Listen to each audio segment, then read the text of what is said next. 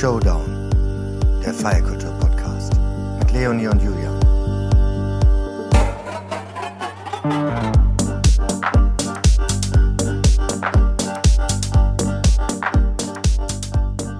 Pretty Pink, herzlich willkommen. Schön, dass du heute bei uns bist. Ja, vielen Dank für die Einladung. ja, danke, dass du zugesagt hast. Hallo Julian. Hallo, hi. Pretty Pink, in Wirklichkeit heißt du ja Anne. Genau. Wenn ich das sagen darf. Ja, klar. Und ich habe die ganze Zeit auch schon überlegt, wie kommt es zu dem Namen Pretty Pink? Ich habe gesehen, du hast ganz oft äh, pinke Headphones auf. Ähm, ist das der Hintergrund oder wie kam es zu dem Namen? Es war eher ein Joke früher. Wir haben äh, zusammengesessen und rumgespaßt darüber und äh, ich habe früher schreckliche pinke Sachen gemocht. Also so pinke Jacken und alles in Pink angehabt. Das war irgendwie modern. Jetzt ist es ja wieder modern irgendwie. Ähm, ja. also, aber vor, vorher war es auch modern. Dann war eine Zeit lang mal äh, brach.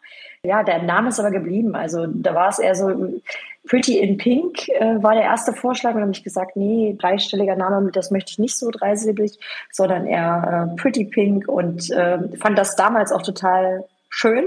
Und dann hatte sich das eine ganze Zeit lang mal ein bisschen gewandelt, dass ich gesagt habe, oh, irgendwie stresst mich der Name, aber never change a running system. Und mittlerweile finde ich ihn jetzt auch wieder super. Also ähm, wahrscheinlich verändert man sich da auch ein bisschen so von der Empfindung immer. Ich finde ihn auch super, gerade in der Techno-Szene. Ich finde es was Gutes, ein bisschen Farbe wieder reinzubringen. Ja, es ist so ein, so ein schöner Kontrast. Ne? Man spielt den härteren Total. Sound und hat eigentlich einen Mädchennamen so mit Pink. Und ja, viel ja. Pink ist ja nicht mehr übergeblieben. Ich habe noch pinke Fingernägel und manchmal einen pinken Lippenstift. Die pinken Kopfhörer sind auch kaputt. Die hat Sennheiser ersetzt mit äh, weißen jetzt. Also ja. Ach schön. Ja. Ich finde ja mit Namen, mit Namen ist ja auch immer so ein Ding, also zum Beispiel, es gibt ja auch so, so Bands, zum Beispiel sowas wie Bilderbuch, ne? Ja. Irgendwie hat es so mit so Künstlernamen, finde ich, die, die, macht man auch so zu seinem eigen und die kriegen dann irgendwie so ein, so ein, so ein, so ein Eigenlaut, äh, wo man also gar nicht mehr so richtig auf die, auf, ähm, ähm, auf den Sinn dahinter achtet, sondern das ist so mhm. dann sein, ne, so, so, so heißt man dann halt und hat und, und bildet das neu mit einem neuen eigenen Sinn. Total. Ja, das stimmt schon. Anne, Pretty Pink, ich würde noch ein paar Worte vorweg zu dir sagen. Du machst seit, und das ist wirklich eine lange Zeit, 15, 16 Jahren, glaube ich, Musik. Ja. Du hast eine wahnsinnig große Fangemeinde. Ähm, du spielst auf irrsinnig vielen Festivals. Ähm, unter anderem hast du als, ich glaube, erste weibliche ähm, Headlinerin auf dem Tomorrowland gespielt. Darüber sprechen wir gerne nachher auch nochmal auf der Mainstage. Ähm, du hast, äh, du hattest Cover Stories unter anderem für Mixmac 2020 und du bist auch Inhaberin von zwei Labels, ähm, Deep Woods und Wanderlust. Und Du bist ehemalige Leistungssportlerin, was vielleicht erklärt, dass du diesen ganzen langen Weg so durchgehalten hast. Ähm, krass beeindruckend. Ich könnte jetzt, glaube ich, ewig so weitermachen, wenn man sich so deine Historie ähm, durchliest. Aber äh, erzähl uns doch selber mal so ein bisschen deinen Weg. Wie bist du zur Musik gekommen? Wie bist du auch gerade zum Techno gekommen? Und ähm, ja, was fasziniert dich jetzt auch nach wie vor an dieser Szene und dieser Musik? Also mein Weg war ja lang. Ich mache das jetzt schon seit 15 Jahren und war immer schon ein sehr kreativer Mensch. Habe früher zu Schulzeiten so Flyer für andere designt, habe ganz früh schon einen Computer bekommen von meinen Eltern und ich glaube, dieses technische Verständnis auch entwickelt. Die Musikproduktion kam dann ja auch erst später, aber ich, ich glaube, ich hatte schon so ein grundtechnisches Verständnis und Interesse auch. Da war es so, dass ich für Eventveranstalter Flyer designt habe. Und die haben dann irgendwann mal gefragt, Mensch, möchtest du hier mal das Vorprogramm machen. Wir haben DJ XY kommen, ist Headliner und wir haben jetzt keinen und hier ist eine Plattenbox, mach doch mal. Und ich konnte ja nichts. Hab dann einfach irgendwie über so drei Sekunden Übergänge gemacht, so eine Platte drauf, eins, zwei, drei, eine Platte runter. Ähm, das hat ganz gut geklappt und ich, mich hat das so angespornt. Ich hatte dann so Ehrgeiz und Lust, das weiterzumachen mhm. und habe das mir dann, also die Technik quasi von den anderen DJs, die dann nach mir gespielt haben oder so, abgeguckt und bin dann erst besser geworden. Also ich war, ich, ich habe echt lange gebraucht, muss ich sagen, mit Schallplatten gut klarzukommen. Und dann ging es leicht von der Hand und dann ging es los. Und dieser Ehrgeiz ist, glaube ich, vom Sport noch geblieben. Da hast du schon recht. Also ich äh, habe äh, zu meiner Schulzeit halt diesen Leistungssport betrieben, Leichtathletik. Welche Disziplin? Ähm, Langstrecke. Alles über 800 oh, Meter, ja, so die, die fiesen oh, ja. Sachen. Das ist richtig mies. Da muss man Durchhaltevermögen haben. Ja, genau. Und da haben sie mir auch immer gesagt, ah, deine Beinfrequenz, das, das wird ja früher, äh, früher wurde das ja so ausgerechnet, die, die stimmt nicht. Das heißt, also wenn man dann längere Beine hat, dann äh, ist man auch irgendwie der bessere Leistungssportler irgendwie so. Und da habe ich immer gedacht, das gibt's doch nicht. Mhm. Sowas haben die da ausgemessen und dann habe ich gesagt, nee. Und mein Ehrgeiz war aber so viel so viel stärker als der von anderen. Da konnten dann Leute, die wahrscheinlich eine größere Fußlänge hatten, doch dann nicht mithalten, weil ich halt so einen Willen hatte. Das war damals schon so. Und ich war dann aber leider verletzt, ähm, habe mich äh, schwer verletzt am Knie meniskusmäßig und ah. habe mir dann quasi so ein kleines äh, Adrenalin ähm, äh, Pendant gesucht in der Musik, würde ich sagen. Da ging das, das ging so in einem über. Ähm, ja. Ich habe dann quasi so das Auflegen für mich äh, als den Kick äh, bekommen. Und als Sport. Genau. Der neue Sport. Ja, ich mache zwar immer noch Sport, aber ähm, nicht mehr auf also schon lange nicht mehr auf Leistungsbasis, genau. Aber Auflegen ist ja auch tatsächlich gefühlt Sport. Also wie viel da hinterm De De Deck getippelt und bewegt und getanzt wird. Das ist ja, man denkt ja, das ist immer, okay, die Person steht da und dann ist es irgendwann fertig, aber nee, man bewegt sich da so viel. Also ja. Ja, und das das ist ja äh, spannend. Also der, der, der Werdegang ist ja tatsächlich, ähm, du bist über die Grafik, also übers, über einen ganz anderen Zweig eigentlich dann so richtig an die äh, an, an diese Szene gekommen, richtig? Ja. Und ähm, wie hat sich das dann entwickelt? Also dein erster Gig war dann quasi ein, ähm, ein Zufall. Ja, ja, so ein Gefallen. Für Freunde war das. Und dann hast du irgendwann bemerkt, oder wann hast du gemerkt, ey, das ist was, wo ich sage, da kann ich dann auch irgendwann von leben und das ist was, wo ich auch keinen anderen Plan mehr ähm, verfolgen möchte, weil es gab mit Sicherheit auch irgendwann mal einen Plan, der nichts mit der Musik und mit dem Techno zu tun hatte, wahrscheinlich dann irgendwann mit dem Sport, aber ähm, weißt du diesen Moment noch? Also ich habe ja dann erstmal angefangen, immer dieses Vorprogramm zu spielen und war dann halt quasi in der Community damit dabei. Und ich glaube, die ersten Bookings kamen erst so anderthalb Jahre später, ähm, wo dann andere Leute mich gesehen haben im Club und haben gesagt, Mensch, da gab es ja noch nicht so viele Frauen, die getourt sind. Äh, möchtest du nicht auch mal hier in den Club in Thüringen bei uns spielen? Und mhm. dann hatte ich dann auch erst den Namen, dann hat, also dann wurde erst über den Namen gebrainstormt und ähm, ja, dann ging das so langsam peu à peu los. Und ich glaube, das erste Mal richtig davon leben oder besser sagt, leben, mich finanzieren, konnte ich ganz lange nicht. Ich habe ähm, am Anfang immer alles investiert. Das heißt, für jede, für jede Aufleggage äh, manche sind für Fahrtkosten draufgegangen, für jede Aufleggage ähm, habe ich dann neue Schallplatten gekauft, die waren ja total teuer damals. Ich glaube, unter ja. 10 Euro kam man da gar nicht. Mhm. Und äh, da ist natürlich, da war natürlich, brauchte man ja auch ein paar. Also man brauchte für so ein DJ-Set immer so, so 50 Stück auf jeden Fall, die man mit dabei haben musste. Und naja, kann man sich ja dann ausrechnen. Das muss man sich mal überlegen. Und ne? äh, ja. dann braucht man ja auch immer den neuesten Sachen und ähm, ja, kann ja dann nicht mit so alten Sachen ankommen. Also ich glaube, ich habe die ersten Gagen nur in Fahrtkosten ähm, und äh, Schallplatten investiert. Und dann ging das so los. Ich habe ja dann dieses, wie gesagt, das technische Verständnis gehabt, habe dann überlegt, wie kann ich noch woanders auflegen? Wie, wie kann das funktionieren? Und dann habe ich gedacht, ich könnte ja eigentlich an Clubs, die müssen ja auf mich aufmerksam werden, habe ich gedacht. Und dann könnte ich ja eigentlich Newsletter verschicken, habe ich gedacht. So und dadurch, dass ich ähm, quasi ja dieses grafische Know-how hatte, äh, habe ich Newsletter gebaut. Ähm, Webseiten hatte ich eh immer nebenbei so gebaut, vor, vorher schon aus Interesse. Dann habe ich mir das da quasi alles schön gemacht, hatte eine eigene Webseite, wo man sich damals das MP3-Set noch auf der Webseite äh, anhören konnte. Da gab es ja sowas nicht wie Spotify oder Soundcloud oder so. Ja. Das kam ja dann alles erst.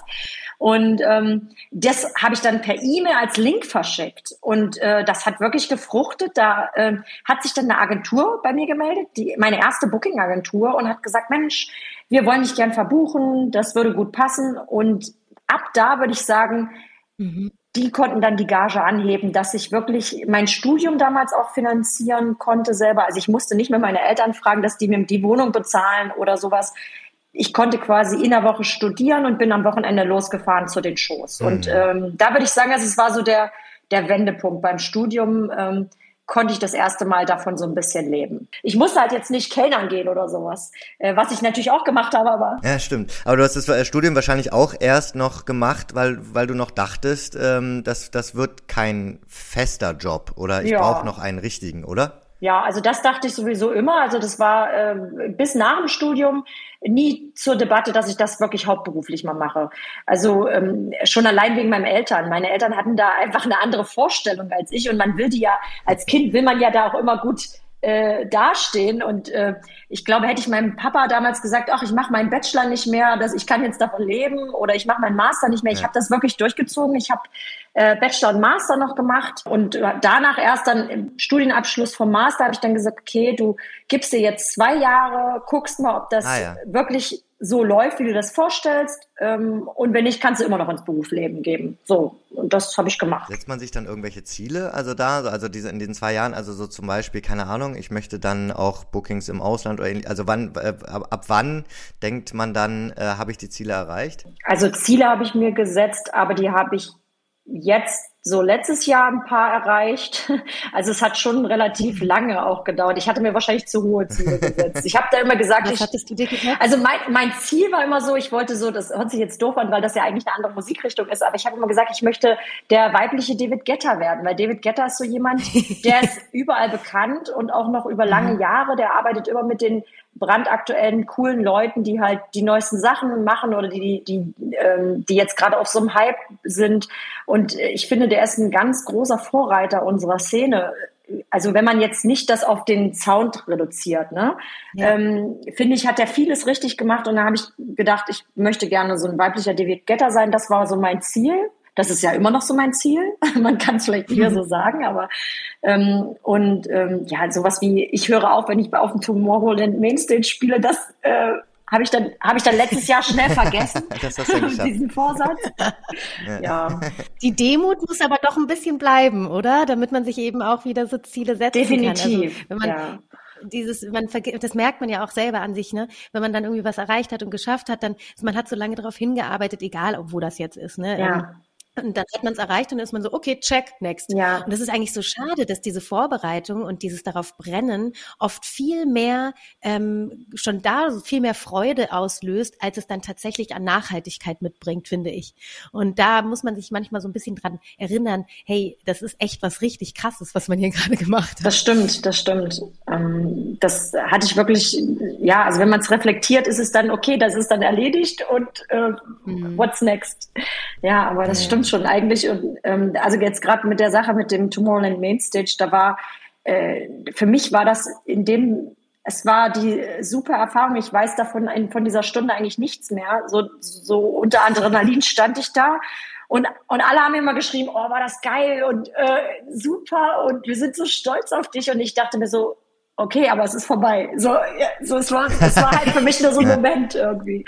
Ich habe das dann erst im Nachhinein durch das ganze Feedback von den Fans oder von den Freunden gemerkt, dass das doch eine Riesensache ist. So, ähm, hm. das war vorher für mich eine Riesensache. Als es dann da, da war, war es halt so, ja, ich mache das jetzt und äh, genau.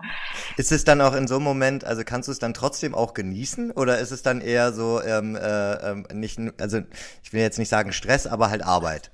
Ich würde sagen, dadurch, dass ich es nicht mehr weiß, habe ich es, glaube ich, nicht so richtig genossen. Ja. Es war dann eher so Arbeit. Ich wollte, weil ich irgendwie, ich sehe mich da auch in meiner Pflicht, ich will ja, dass die Leute Spaß haben. So.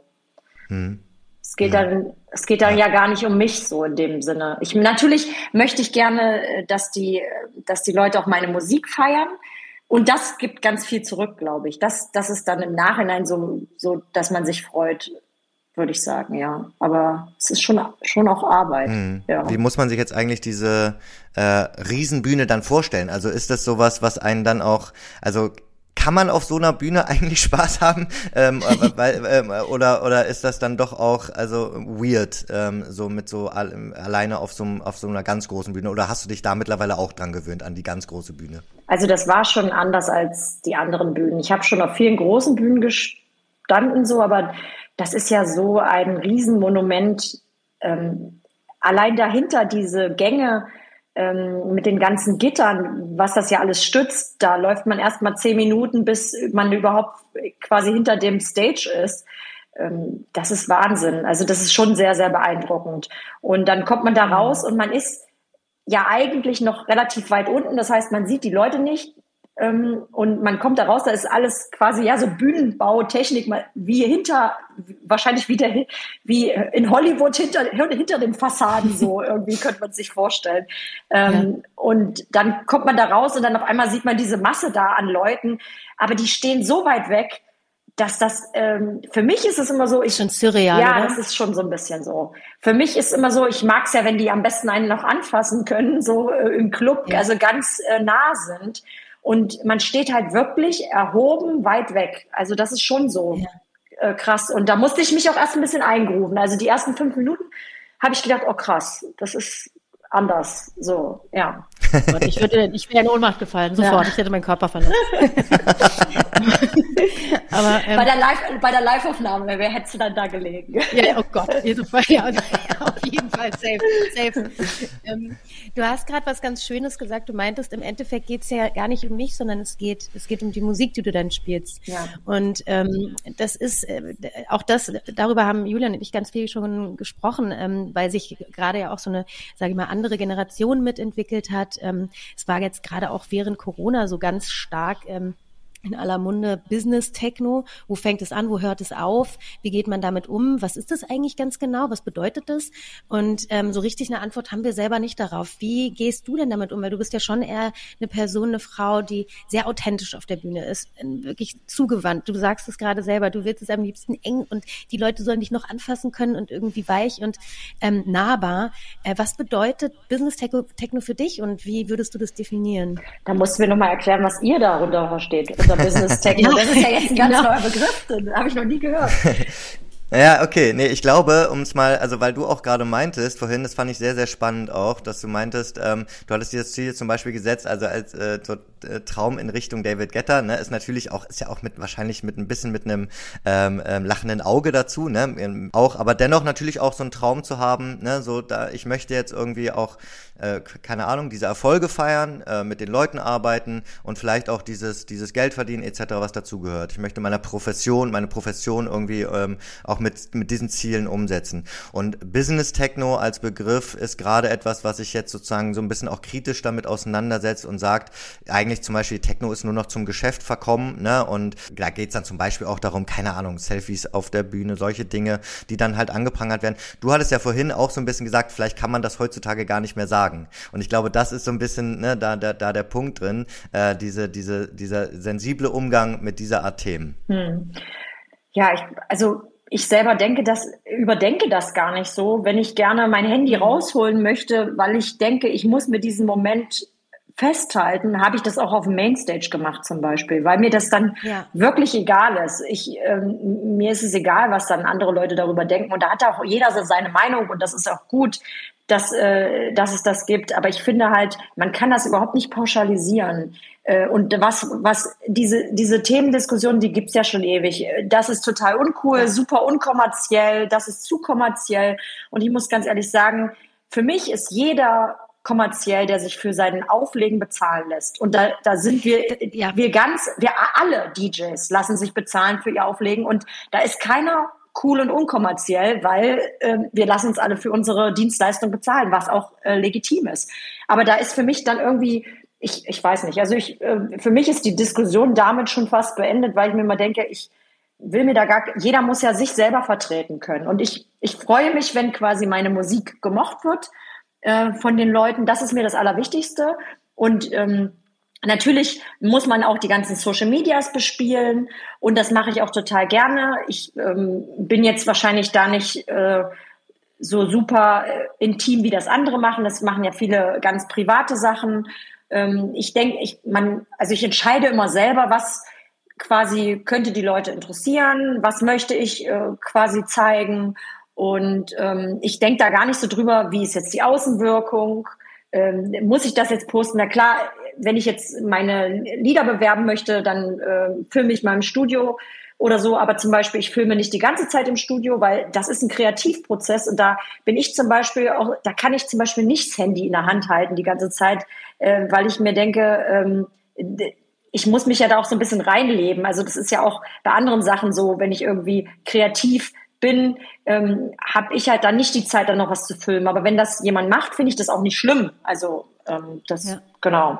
Ich, ich finde diese ganze Diskussion so krass spannend und wir haben darüber auch echt schon viel ja. diskutiert, äh, ohne Mikrofon, Julian und ich und auch mit anderen MusikerInnen. Ähm, und ich würde es ganz gerne noch sagen, dann können wir gerne weitergehen. Aber ich finde das, was du gerade gesagt hast, total ähm, richtig, nämlich am Ende des Tages wird man für das, was man tut, bezahlt. Und das ist etwas, was auch so sein sollte, weil man geht einem Job und einer Arbeit nach und einer Profession im Zweifel und einer Passion. Ähm, und wenn man, und das finde ich so, da, das ist so, eine, so ein Twist in sich, Kunst soll nicht umsonst sein, aber wann ist Kunst Kunst? Ähm, wenn man sagt, es ist nicht kommerziell, dann darf es nirgendwo veröffentlicht werden im Zweifel und man darf dafür kein genau. Geld bekommen und dann ist Kunst aber im Untergrund nur noch ähm, äh, äh, erreichbar und dann ist es für die Gesellschaft, die drumherum stattfindet, überhaupt nicht mehr sichtbar. Und das ist ja eigentlich so wichtig, dass eben Kunst an die Oberfläche kommt und dass man das irgendwie greifbar machen kann und dass eben auch die Menschen, die KünstlerInnen dafür bezahlt werden, dass Kunst eben nicht umsonst ist und selbstverständlich. Das also ist meine Meinung. Ähm, und ja, deswegen ja. finde ich, das ist einfach ein, ähm, ein ganz, ganz schmaler Grad. Wo fängt, also wo fängt Kunst an, wo hört Kunst auf und wie sehr will ich mich auch wirklich daran festhalten, dass Kunst nur dann Kunst ist, wenn sie for free ist, weil das ist ja eigentlich nicht das, was wir anstreben wollen. Insofern, ich glaube, darüber könnte man noch mal ein ganz eigenes, eine ganz eigene Sendung machen. Das stimmt. Ich würde doch noch sogar mal eine Frage so stellen, hm. weil ich glaube, so ein bisschen, also bei Business Techno geht's ja zum Beispiel auch noch mehr um, sage ich mal, ähm, zum Beispiel die Grenzen der Kommerzialität. Ja. ja. so so und ähm, und da da gibt es ja vielleicht auch für dich welche, also da gibt es ja auch für viele welche. Also ich sage jetzt mal zum Beispiel, keine Ahnung, äh, dass man halt bei den bei den Flügen, ähm, äh, die man macht, ja doch ein bisschen drauf achtet, wie man sie routet, ähm, oder dass man vielleicht doch, weiß ich nicht, ob es bei dir das gäbe, wenn jetzt ähm, äh, jemand dich buchen möchte und du, du sagst, nee, das mache ich jetzt zum Beispiel nicht. Ne? Also so, äh, da, also ne, ein paar Grenzen hat ja glaube ich jeder und das ist glaube ich wiederum, das ist auch ein, ein, ein spannendes Thema, ne? wo wo ähm, wo überwiegt dann sozusagen dann doch der Kommerz oder manchmal auch die, äh, die Ideologie und man sagt, nee, da, da bin ich jetzt nicht dabei? Also ähm, ich spiele nur Shows, die ich auch spielen möchte zum Beispiel. Es gibt ja wahrscheinlich auch sowas, ähm, dass man vielleicht alles annehmen muss, aber das ist auch immer, an, da kann man auch nicht alle über einen Kamm scheren. Der eine muss vielleicht ein paar mehr Gigs annehmen, weil er äh, sich das sonst nicht leisten kann, seine, ähm, sein, sein Lebensunterhalt, kann ja auch sein. Ich glaube, so richtig pauschalisieren kann man das nicht. Ich kann nur für mich sagen, ich nehme gerne die Gigs an, die ich spielen möchte. Ähm, und ähm, das besprechen wir hier im Team. Das heißt, meine Booker reden auch mit mir darüber, möchtest du das machen, möchtest du das nicht machen. Und dann wird das entschieden. Natürlich kann man nicht immer alles spielen, weil es natürlich auch zeitlich nicht möglich ist. Und von den Routings her ist es natürlich so, da achte ich schon drauf, oder wir achten da schon drauf, dass das quasi so ist, dass man nicht, ähm, ja, also extrem, extreme äh, Travels hat. Aber das ist ja auch menschlich nicht möglich. Also ähm, ich möchte mich da jetzt auch, also persönlich möchte ich mich jetzt da auch nicht verbrennen, weil ähm, wir unbedingt 73 Shows an einem Wochenende spielen müssen. So. Ja. Also das ist vielleicht auch ein anderes ähm, Denken, wenn man dann ein Management und eine Firma dahinter hat. Also weil viele große Artists, das sind ja Firmen. Da sind ja 60, 70 Leute beschäftigt, die nur für den einen Artist was machen. Ähm, da hat jeder seinen eigenen Job. Das ist ja eine, das ist ja wirklich eine Firma. Ne? Das, also ein, ein richtiges Unternehmen im Grunde. Und ähm, der Artist wird vielleicht dann freigehalten, um seine Kreativität äh, noch ausleben zu können.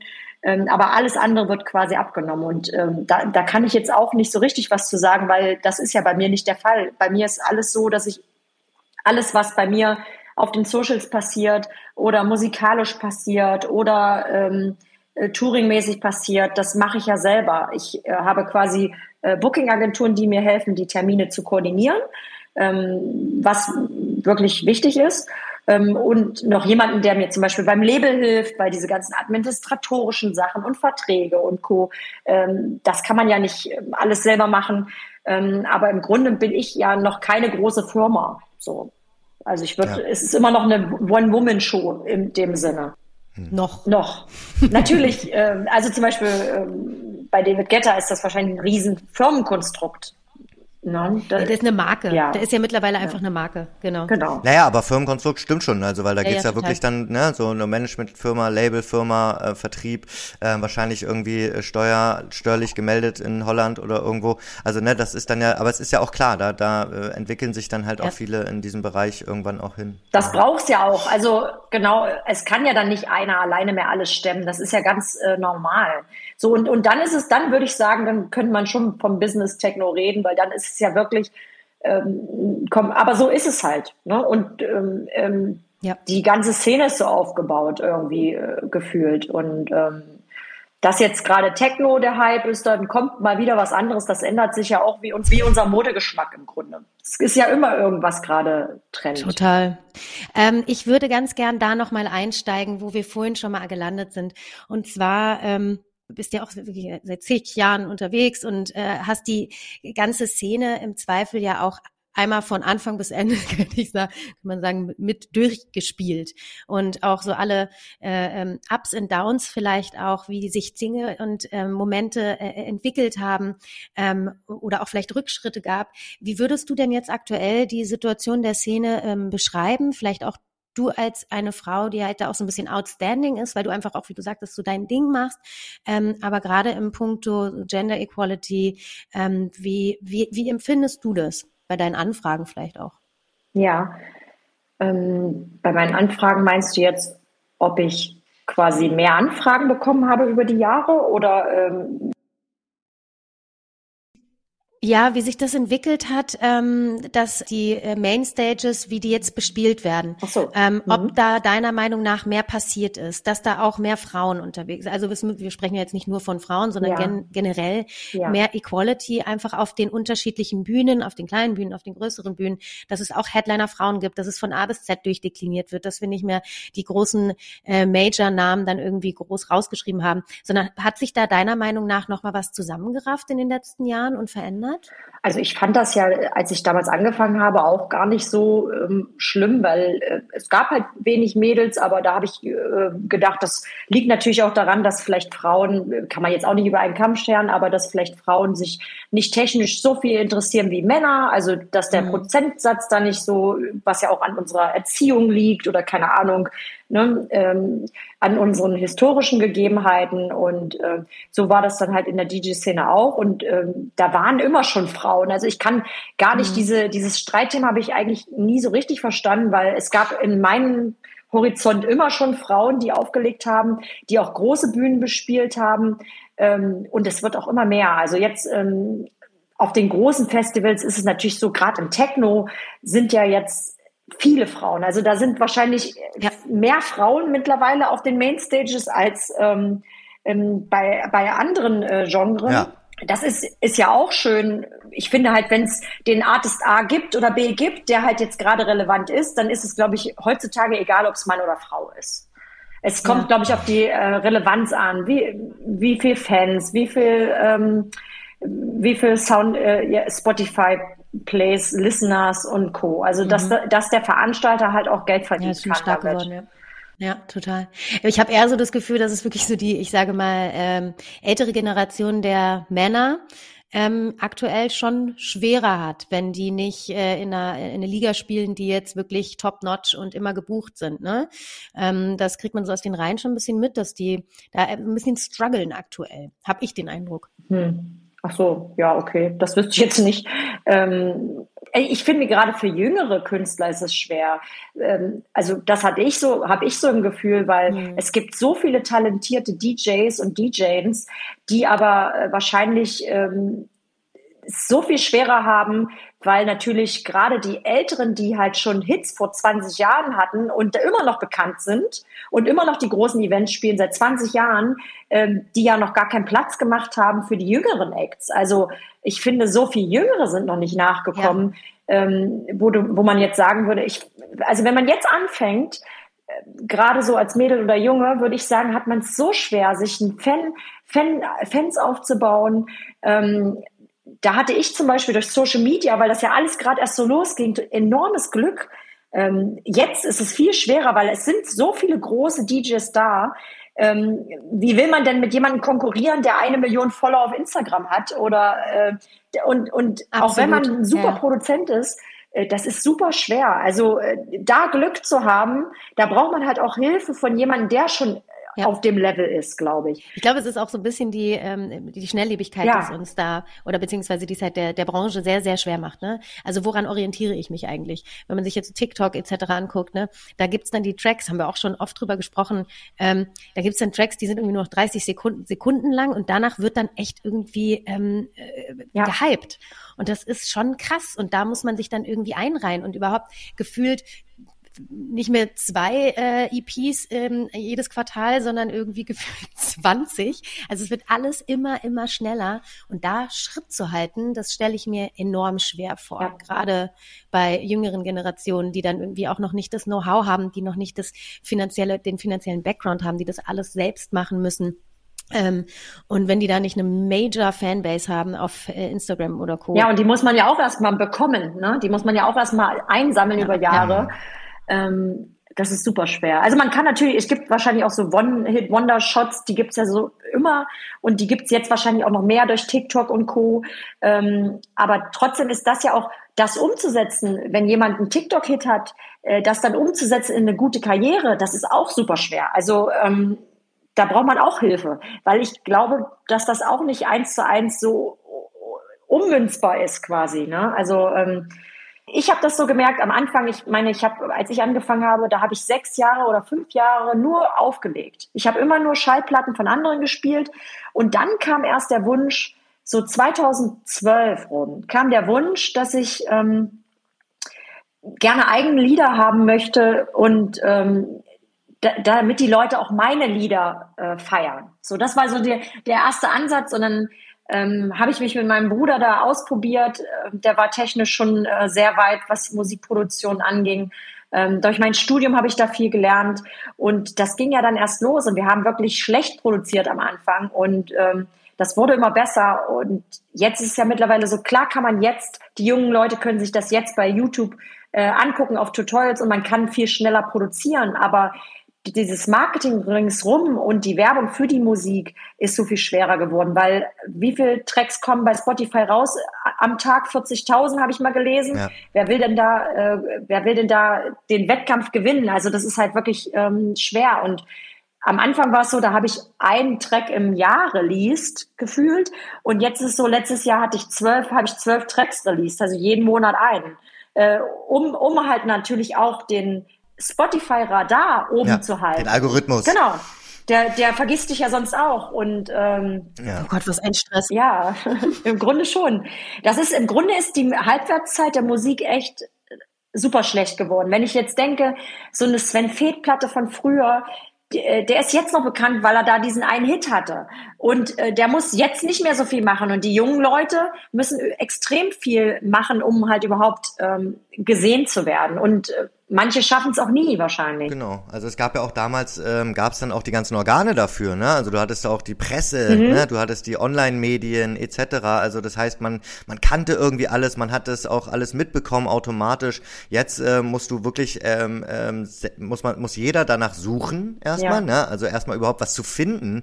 Also auf Spotify oder wo auch immer, auf Soundcloud, ja. auf Beatport, ist ja auch gar nicht so einfach. Und, ähm, und, und es gibt halt diese ganzen, diese ganzen Organe eigentlich nicht mehr, die ganze Presse ist weggefallen weggefallen, online, Blogs gibt's nicht mehr. Also ne, es ist schon schon schwerer geworden, so auch in diesem Bereich überhaupt. Wie machst du das denn? Also wie wie wie muss man sich das bei dir vorstellen? Also einerseits, du hast jetzt gesagt, du hast dann angefangen auch mehr zu produzieren. Wie kommt man auch zu diesen Produktionen oder vielleicht auch Remixen? Wie muss man sich jetzt dein dein Team und Umfeld vorstellen ähm, und, und äh, wie gehst du da vor? Also wie gesagt, Produktion ähm, des so erhöht, das aber auch eher durch ähm, Learning by Doing, also kann man so sagen. Also ich habe halt gemerkt, okay, wenn ich nicht so und so in der Frequenz release, geht der Radar runter von Spotify. Den brauchen wir, weil der Booker braucht ein Argument, einen zu verbuchen. Also müssen wir da halt Gas geben. So und ähm, klar ist es so, man ähm, jetzt zum Beispiel mein Album. Ich bin ja jetzt gerade dabei, äh, das Album zu releasen. Alle drei Monate kommt da gerade ein Track und im April ist mhm. es fertig, mein Album. Ist auf dem eigenen Label oder wo? wo genau, das, das habe ich jetzt auch auf dem eigenen Label ja. gemacht, weil ich gerne mich mal ausprobieren wollte. Wie viel Promotion kann ich da selber machen? Ähm, was funktioniert? Das wollte ich halt einfach mal so testen. Und ähm, das Album habe ich äh, während Corona gemacht. Das heißt, die zwei Jahre habe ich eigentlich ganz gut genutzt. Und da habe ich jetzt auch nicht so viel released, weil das war ja dann nicht so wirklich wichtig in dem Sinne. Aber ich merke zum Beispiel jetzt, ich möchte viel mehr meine Sachen spreaden und es ist halt unwahrscheinlich äh, schwer, auch mit der großen Fanbase trotzdem, dass jeder das mitbekommt, weil du wirst bei Instagram limitiert, du wirst bei Facebook limitiert, du wirst ja überall limitiert, das heißt, du musst überall Geld bezahlen, damit die Leute, die dir eigentlich folgen, ja alles sehen, wenigstens einmal. Jetzt musst du ja noch TikTok drauf schaffen. Genau, TikTok musst du auch noch machen. Das ist, äh, genau, also es ist halt, ja, du musst es halt alles einfach bespielen. Und ähm, das versucht man natürlich ja mehr oder weniger ja, einfach so irgendwie mit nebenbei zu machen. Und ich merke halt wirklich, dass für Social Media wirklich so viel Zeit drauf geht, um da ja auch ein bisschen so sinnvollen Content zu produzieren. Und ähm, ja, äh, genau, Studio, also im Grunde die Musik ist einfach nur noch ein Tool, um Werbung zu machen für mich, für mein Projekt. Es ist nicht mehr, es, es hört sich jetzt irgendwie gemein an, aber der Kreativansatz ist irgendwie jetzt ein anderer mittlerweile. Ähm, Stört dich das? Es ist halt so. Ich, ich glaube, mhm. das, ich wollte es nicht zu zerdenken, weil ich mir immer denke, mhm. ich möchte das ja machen, ähm, was ich mache und ähm, die Leute sollen meine Musik mögen und dann mache ich halt mehr Musik, wenn es jetzt nötig ist. So, das ist ähm, es, man wird ja auch schneller. Es ist alles, äh, mittlerweile kann ich alles oder viel Inbox machen. Das heißt, ich muss gar nicht im Studio sein. Ich kann verschiedene Sachen vorbereiten am Laptop, äh, wenn ich reise. Ähm, klar, so sind die Sachen, die man jetzt analog einspielt, das äh, kann man jetzt nicht reproduzieren, aber alles andere ist ja, ich habe ja alles dabei. Ich kann ja alles am Computer machen. Es ist ja selbst mein Handy, ja, ich mache so viel und schaffe so viel mehr. Äh, das hätte ich vielleicht früher gar nicht geschafft mit den ganzen technischen ähm, Unterstützungen geht das natürlich. Mhm. Also man wird auch schneller, so vom Arbeits, ja. äh, mhm. was vielleicht jetzt nicht für unsere Seele nicht gut ist, ne? Aber du eine Frage noch dazu, weil du hast jetzt gerade gesagt, ähm, ne, also es gibt ja verschiedene Rollen, die du dann auch hinter den Kulissen und auch vor den Kulissen annimmst, ne? Also du hast sowohl äh, äh das DJing, ähm, dann hast du vielleicht auch äh, etwas mehr, teilweise auch geht es auch fast in die Richtung eines Acts, wenn es je größer die die Bühnen auch werden, dann bist du Producerin, ähm, du hast zwei Labels, ähm, also du bist eigentlich auch so eine Entrepreneurin, sage ich mal so. Äh, wie, wie teilst du das alles auf? Wie ähm, ähm, muss, muss man da, musst du da sehr organisiert vorgehen, um überhaupt noch die richtige, die richtige Zeit für dich zu haben? Oder wie, wie, wie, wie geht ihr davor? Ich glaube, da bin ich halt sehr, also ich, ich schaffe irgendwie alles, aber ich bin halt dann nicht so koordiniert, dass ich jetzt sage, okay, Montag mache ich nur Label, Dienstag mache ich nur das. Äh, weil so, zum Beispiel Kreativität kann, lässt sich ja nicht erzwingen. Das heißt, vielleicht gibt es Tage, wo ich gar keine Idee habe. Das heißt, dann äh, tue ich mich da auch nicht zwingen zu, sondern gehe halt dann gar nicht ins Studio. Also dann mache ich vielleicht mhm. Office oder andere Sachen. Ähm, ich, ich habe halt meine große To-Do-Liste, da steht immer drauf, was wann fertig sein muss. Und äh, bis jetzt hat es immer gut geklappt, aber ich habe jetzt leider nicht so einen routinierten Ablauf, was vielleicht gut wäre, aber das habe ich jetzt persönlich nicht. Aber das, das liegt wahrscheinlich auch daran, dass ich das äh, noch nie so richtig gut konnte, dieses äh, super geplante, alles exakt on time. Das äh, ist als kreativer Mensch schwer, glaube ich. Ist ja auch ganz gut, dass man nicht die ganze Zeit ständig, stetig alles im Blick hat. Also ist bei mir, also jetzt, wenn man das so ähm, Social Media mäßig oder werbungsmäßig, wenn ich jetzt, sagen wir mal, ich weiß, die heute zum Beispiel kam mein Remix raus, äh, Sebast, da weiß ich, ich muss heute auf jeden Fall äh, das ähm, Produktionsvideo dazu schneiden, dann habe ich das heute halt fertig gemacht. So, ähm, ich plane jetzt nicht Social Media vor. Es gibt ja wirklich Agenturen, die das auch machen, die monatelang irgendwas vorplanen mit Content. Den Content hätte ich zwar, aber ich mhm. kann es halt nicht vorplanen, weil ich mir einfach immer denke, dass äh, manchmal habe ich auch keine Lust, was zu posten, ja, dann mache ich es halt auch nicht. Es muss ja auch irgendwie stimmen, auch so von der vom Gefühl her. Ja. Ähm, Anne, jetzt haben wir ja echt ganz schön viel über dich erfahren dürfen. Wir sind äh, tief in deine Welt eingetaucht. Ähm, und was ich mich jetzt frage, wenn du uns all diese Sachen erzählst, wie viel du unterwegs bist, was du nebenher noch machst, wie viele äh, unterschiedliche Rollen, wie Julian es ja gerade so richtig gesagt hat, du eigentlich hast. Wo findest du denn für dich aber als Anne, äh, fernab von Pretty Pink, äh, sofern du das voneinander trennst, ähm, deine Ruhephasen, wo erholst du dich? Wie ähm, ja, wie, wie gehst du damit um, dass du dann auch zwischendurch das einfach mal abstreifst und dann einfach nur Anne bist und vielleicht bei dir zu Hause im Harz, richtig? Ja. unterwegs bist. Aber dass du ja einfach auch mal dich, dich um dich kümmerst. Also ähm, dadurch, dass das ja quasi so ein bisschen aus dem Hobby äh, entstanden ist, die ganze Sache, äh, mache ich das halt wirklich so gerne, dass es mir nicht wie vor Arbeit vorkommt. Also ähm, es ist halt einfach meine Passion. Und äh, ich fühle mich dann auch nicht gestresst oder so. Ich, gerade im, im Studio, das sind Kreativsachen, da fühle ich mich auch frei oder kann mich irgendwie entspannen. Und äh, natürlich dann zum Ausgleich mache ich immer noch Sport. Das entspannt mich sehr. Und ich nutze natürlich auch die ähm, sagen wir mal so, die Gigs, wenn ich dann mal irgendwo mir was angucken kann, mache ich das auch. Also dann entspanne ich dann auch nochmal zwei, drei Tage dort, wenn es reinpasst.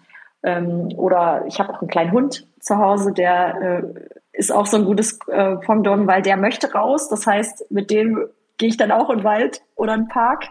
Ähm, den habe ich auch gerade äh, neben mir. mich da. Wie heißt deiner? Ja, Mimi. Der ist, der, Mimi, sie ist ja. aber gerade raus hier ja. äh, auf, auf, dem Hof. Wie heißt deiner? Ähm, Beefy. Beefy. Beefy. Oh. Beefy ist wirklich der allerliebste Hund Jetzt der Welt. Oh, jetzt brauche möchte ich doch wieder Video.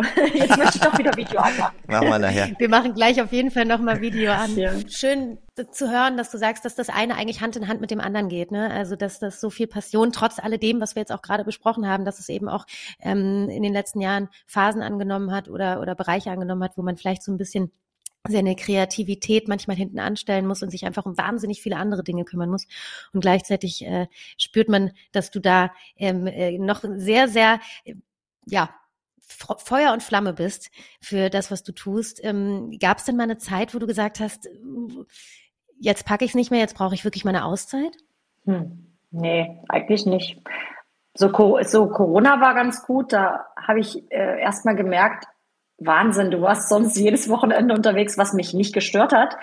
Aber ich habe das dann so hart genossen, wo das auf einmal, das hörte, ich meine, natürlich haben sie uns über die Medien ja total verrückt gemacht, aber äh, ich habe diese Auszeit, diese Ruhe so wahnsinnig genossen. Ich, also äh, mhm. es war wirklich schön. Es, ich bin hier durch die Stadt gegangen, die war menschenleer. Es war auch irgendwie toll. Also es war mal halt was ganz anderes und ich, ich habe einfach die Zeit für mich halt da gut genutzt. Ähm, um mal zu reflektieren, was man eigentlich für ein Pensum fährt. Was, wenn man dabei ist, einem gar nicht so auffällt. Ähm, Aber ähm, du bist ja halt auch ja. Langstreckenläuferin. Ja, genau. Meinst du, das liegt daran? Dass man das dann nicht merkt. Auf jeden Fall. Wenn es länger wird. Du hast einen sehr langen ja, Atem. Du hast einfach ja. eine gute Kondition, ja. Anne, wir ja. haben zum Schluss unserer Podcast-Reihe immer eine Kategorie, ähm, die heißt Und zum Schluss. Ja. Und zum Schluss. Wo wir ähm, nochmal so ein paar schnelle Fragen durchgehen, mhm. ähm, die du beantworten kannst, nicht musst. Manche ja. können sie auch einfach nicht beantworten. Ja. Ist hart. Äh, wir würden, ich würde damit, ich würde jetzt mal loslegen, beziehungsweise Julian, leg du doch mal los. Hast du einen Lieblingsclub? Nein, weil dann würde ich ja jemanden äh, ausgrenzen. Ja. Nein, kein Lieblingsclub. Und jetzt in Wirklichkeit hast du mehrere Lieblingsclubs. Wenn du einen hättest, welcher wär's? oh. ich finde alle Clubs toll, wenn die Leute wegen meiner Musik kommen. Ja. Gut. Ja, das stimmt, schön. Ähm, hast du einen Artist, wo du sagst, für immer und ewig äh, Liebling und äh, äh vielleicht auch Idol oder wo du sagst, habe ich mir, habe ich mich inspirieren lassen? Kölsch. Oh, ja. Ja. Cool. Ja. Schon, schon immer, von Anfang an sozusagen, oder? Ja, schon immer. Mhm. Gerade auch, weil er so ein, also er ist quasi von einem sehr kommerziellen Projekt in diese Techno-Szene ähm, durch Namensumnennung gekommen und die Story gefällt mir einfach. Ich hatte ihn letztens auch im Interview bei der Time Warp. Es ist einfach Wahnsinn. Der, äh, er inspiriert mich einfach. Auch musikalisch hört man das wahrscheinlich auch manchmal an den Produktionen. Da denkt man immer, oh, das äh, ist was ganz Neues und dann hat man das irgendwie schon mal bei Kölsch gehört. So, also kommt vor. Weil er immer ganz weit vorne ja. ist sozusagen. Ja. Schönes Kompliment. Ja, genau. Ich mag es einfach. Ich mag den Sound einfach. Würdest du dein, ja, dein Sound geht auch eben, ja, man könnte das auf jeden Fall gut miteinander verheiraten. also äh, die ganzen Synthi-Sounds und so, das ist schon so ähnlich wie sein Sound. Ja. Ähm, bei mir ist halt so, ich habe halt noch viele Vocals. Ich bin halt eine Frau. Ich mag halt auch gern Vocals. Das ist ja bei ihm nicht so viel der Fall. Ja. Und ja. ja. Aber dieses große, epische, ähm, hymnische sozusagen, ja, ja. Super gut. Viel Fläche. Super gut. Ja, schön. Lieber Festival oder lieber Club? Beides. Mal so, mal so wahrscheinlich. Mal so, mal so. Obwohl du ja vorhin meintest, äh, ganz gerne auch sozusagen diese Nähe, das ist, das klingt dann ja fast auch mal nach Club, ne? So dieses, ähm, ja. also so eine so eine richtige, so eine richtige derbe Party, wo man, wo man auch, wo auch, wo es vielleicht auch mal der Schweiß ja. von von der Decke tropft. Super gut auch, super gut, mag ich sehr. Ja, wenn es richtig schön knackig wird, ja, das stimmt total. Ähm, mit wem würdest du gerne eine Kooperation eingehen? Na, mit Kölsch. okay. noch jemanden? Eine Kooperation noch. Kann ja auch ein ähm, Remix sein. Also eine musikalische. Ja, ja Kölsch auf jeden Fall, finde ich super gut. Und im Momentan, momentan mag ich auch sehr, sehr gern Vinted Culture. Ah, vom cool. Das ist ein Brasilianer. Mhm. Was war die, was war die verrückteste Erfahrung, die du, die du auf einem Festival äh, ähm, äh, oder auch Konzert äh, je gemacht hast? Außer Strom aus. Ähm, das, das, Witzigste war mal, das ist aber schon sehr, sehr lange her, da hat, kam ich an ähm, in einen Club mit meiner Plattentasche und noch ein paar Freunden und äh, da sagte der Türsteher dann zu mir so, ähm, ach ja, äh, du, du kannst hier hinten im Raum dich umziehen. Und dann dachte ich, sage ich so zu ihm, wieso, wieso sehen wir denn so schlimm aus? Müssen wir uns jetzt aber umziehen? Und er dachte einfach, wir sind die Gogo-Tänzer. Ah, das war irgendwie lustig. Ja, ja. Nein. das fand ich lustig. Unangenehm. Ach, ich fand es damals ganz witzig. Es ja. war halt auf jeden Fall eine schräge Situation, so ich musste darüber lachen. Dann. Würde heute vielleicht nicht mehr passieren. Vielleicht nicht, ne. Ja, ich glaube auch. Gibt es einen Artist, wo du sagst, der oder die wird dieses Jahr eine richtig große Nummer? Na, ich hoffe ich. du bist doch schon eine große du Nummer. Bist es doch schon. Na, also David Getter, weiblich bin ich ja noch nicht. ja, okay, das stimmt. das stimmt. Wir müssen, glaube ich, wir müssen euch beide mal zusammen einladen hier, ja. Getter, Kölsch und Anne. Ja, genau, genau. Wenn, okay, dann sind wir fast, äh, fast so ähnlich da. Aber wenn du einen Wunsch frei hättest, was wär's? Alles, was du dir wünschen darfst. Na, im Grunde deckelt sich das ja schon fast wieder. Ne? Also ähm, ja, schon das noch mehr ähm, Leute meine Musik entdecken können, wie du es ja so schön gesagt hast vorhin. Ähm, ja. Dass das halt, dass ich meine Musik noch mehr spreaden kann, dass äh, das einfach weltweit noch äh, mehr wächst. Da, das möchte ich gerne. Dann drücken wir dir die Daumen, würde ich sagen. Ja, und ich will natürlich wissen, oder wir beide wollen wissen, äh, was bei dir jetzt als nächstes ansteht, wo wir dich vielleicht sehen, hören können ähm, und alle, die jetzt zuhören. Du hast das Album gerade äh, erwähnt. Da genau. passiert also immer was. Hm. Genau, Born Digital ist mein erstes Album. Das kommt äh, oder ist äh, vollendet quasi im April. Dafür wird es auch eine Albumtour geben. Und äh, mittlerweile ist, also ich release jetzt alle drei Wochen quasi einen Track und am Ende ist es dann ein Album. Und ähm, ja, da einfach stay tuned. Jetzt kam schon wieder mal Musik raus auf äh, Spotify. Also ich bin gut dabei. Und, äh, und, und äh, was kann man da noch so erwarten? Gibt es da noch so, gibt's Features oder so? Ja, das, das, das äh, wird jetzt erstmal, sind es halt einfach nur meine Tracks und dann wird es nochmal ein Remix-Album geben dazu, aber das ist erst danach. Das ist dann quasi Step Two. Äh, genau, ich habe mich nämlich also wirklich die Albumsache, das äh, erschöpft schon Ressourcen auf jeden Fall. Da ist viel zu tun und das hatte ich ein bisschen unterschätzt am Anfang. Hm. Gerade äh, wenn man das jetzt als Label alles selber machen muss, dann also man macht ja quasi alles selber Vertrieb und äh, Promo und äh, DJ-Promo und ja. genau, da ist super viel zu tun. Crazy, ja. Und die, und die Tour macht ihr dann, die, also die, die Albumtour, die ist dann sozusagen April, Mai, oder? Genau. Cool. Dann sind wir da mal gespannt. Ja, sehr gerne. Ja, schön. Ich äh, sag uns gerne Bescheid, wenn du das nächste Mal irgendwo spielst, wo wir dich sehen können. Ich glaube, wir. Wohnt ihr beide in Berlin? In Berlin, ja. ja, ja. Berlin. Na, dann bin ich in Berlin im KitKat am ah. 6. Wartet. Und auch noch im KitKat. Das kann ja was werden. Da wollten wir doch eh zusammen hin, Julian. Ja, da wollten wir immer zusammen hin. Ne? Ich muss auch irgendwann mal mein, mein Lederhemd muss ich irgendwann mal wieder überstreifen. Ich war ja übrigens noch nie da. Ne? Du wirst, du wirst das viel Spaß haben. Das wird aufregend. Ja, mal gucken. Ja. Äh, und zwar zusammen mit Wespe. Ach nee, ist ja geil. So, am 7. März. Ach cool. Am 7. März.